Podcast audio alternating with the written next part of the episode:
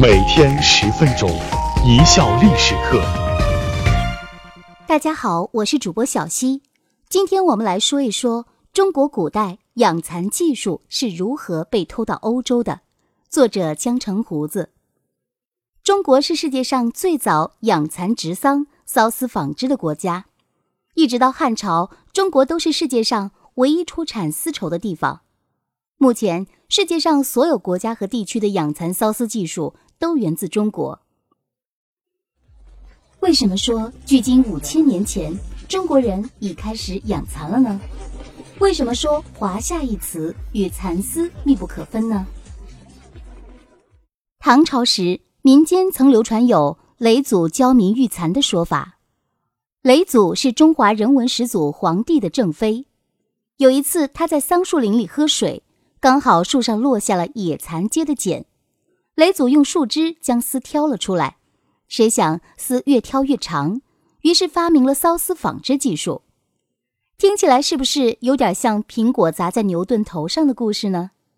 只不过我们的故事比英国的故事要早，牛顿的故事需要给我们缴纳版费。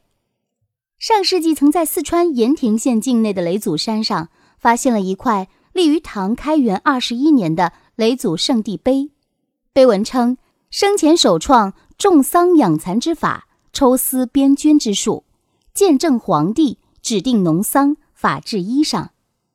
北宋刘树在编撰《资治通鉴外记》时采信了这一传说，写道：西陵氏之女雷祖为皇帝正妃，使教民养蚕，制丝茧以供衣服。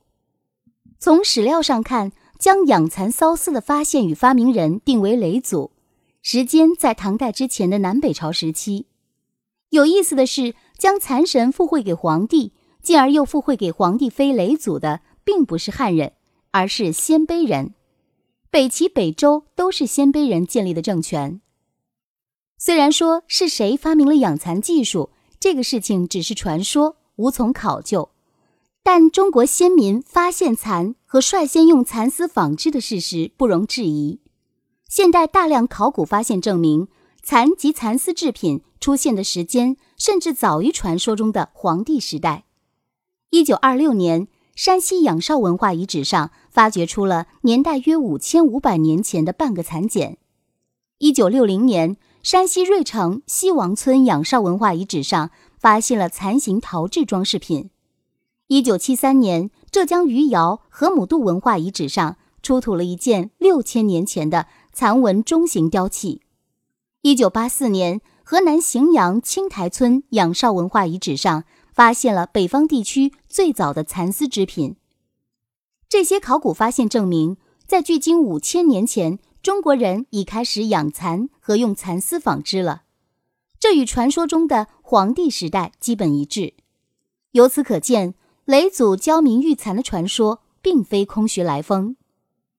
养蚕这个事情在今天不过是小学生的一项课外作业，但是在刀耕火种、枝叶遮体的原始社会，这绝对是一项了不起的发明。中国自古称华夏，古人是以服饰华彩之美为华，以疆界广阔、文化繁荣、道德兴盛为夏，可见华夏和小小的蚕丝。有着千丝万缕的联系。为什么说标榜知识产权至上的欧美人劣迹斑斑呢？欧洲人又是如何剽窃养蚕缫丝技术的呢？欧洲人很早就知道中国了，他们称中国为赛里斯，意即丝之国。作为奢侈品，中国丝绸只有贵族能消费得起。公元前五世纪，希腊历史学家希罗多德。在《历史》一书中称，有种长在野生的树上的毛，这种毛比羊身上的毛还要美丽，质量还要好。虽然说法有误，但也由此可知，中国丝绸在公元前五世纪时或已出现在欧洲。罗马人也认为蚕丝生于树上。公元一世纪，罗马博物学家普林尼在其《博物志》一书中对塞里斯国是这样描写的。塞里斯国林中产丝，驰名宇内。丝生于树叶上，取出施之以水，理之成丝，后织成锦绣纹起，贩运至罗马。直到公元二世纪中叶，欧洲人才知道蚕丝是怎么来的。《希腊纪事》一书中提到，塞里斯人织绸缎之丝，非来自植物，另有他法以制之。当时的欧洲人可没这个福气，有块麻布衣服那就算不错了，大部分人估计还裹着兽皮呢。那么，欧洲人是如何获得养蚕缫丝技术的呢？这得先从西域说起。这里面还有一个传说：公主偷蚕种的故事。当年西域有一个于田国，对中国的养蚕缫丝技术极有兴趣，却一直得不到。于田国国王想出一招，通过和亲迎娶中国公主，让公主带出蚕种。为了逃避关卡，蚕种被秘密地藏到了公主的帽子里。从此，西域开始生产丝绸了。公主偷蚕种最早源于唐僧玄奘的口述，记录在《大唐西域记》里面。故事还被西域人绘成了画。二十世纪初，英国人斯坦因曾在于田国故城发现一块描绘这个故事的木板彩画，画板中央会有一位头戴高冕。正端坐着的盛装贵妇，两个侍女跪于旁边，左边侍女用右手指着贵妇之冕，意思是蚕种藏在帽子里面。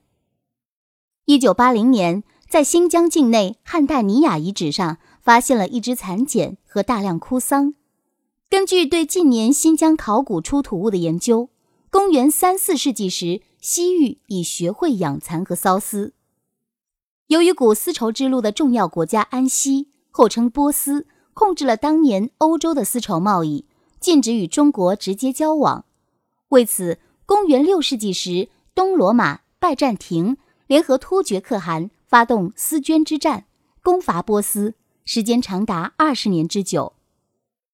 一直想得到中国蚕种和养蚕技术的东罗马皇帝查士丁尼想到了偷窃，派传教士窜入中国。偷窃蚕种和桑种，还真让他偷着了。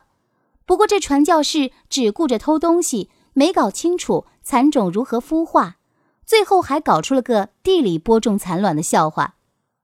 最后还是一个印度阿三和尚自告奋勇再来偷师。这位印度阿三和尚打着弘扬佛法的名义混入了中国，除了沿途用一些歪理邪说毒害中国人之外，还留心中国人养蚕种桑的技术，收集蚕种，混迹了十几年后，回到了东罗马。从此以后，欧洲人就学会了养蚕。这个事情在东罗马史学家普罗科波乌斯《哥特战记》里面有详细的记载。另一个版本出自东罗马史学家迪奥法尼斯的记载，是一位波斯商人把蚕种偷带到罗马。商人将蚕种偷偷藏在一根空管子中，偷运出境。我国的考证是景教徒将养蚕技术传入欧洲的。景教是基督教的一个分支，教徒多是波斯人。这些人来华传教，不排除将蚕种偷运至欧洲的可能。景教传入中国的时间是在唐贞观九年（公元六百三十五年），这与主流观点。欧洲六世纪时获得中国养蚕技术的时间相距不太远，看来一直标榜知识产权至上的欧美人同样劣迹斑斑。更为气愤的是，岂止养蚕技术，中国古代的制茶、陶瓷、造纸这些堪比今天芯片技术的高科技，不都被欧美人无偿的在使用吗？最可气的是，偷走了中国制茶工艺的印度阿三，居然占据了全世界茶叶市场。百分之九十的份额，看来加强保密工作和教育是很有必要的哦。感谢大家的收听，本节目由一笑而过工作室出品。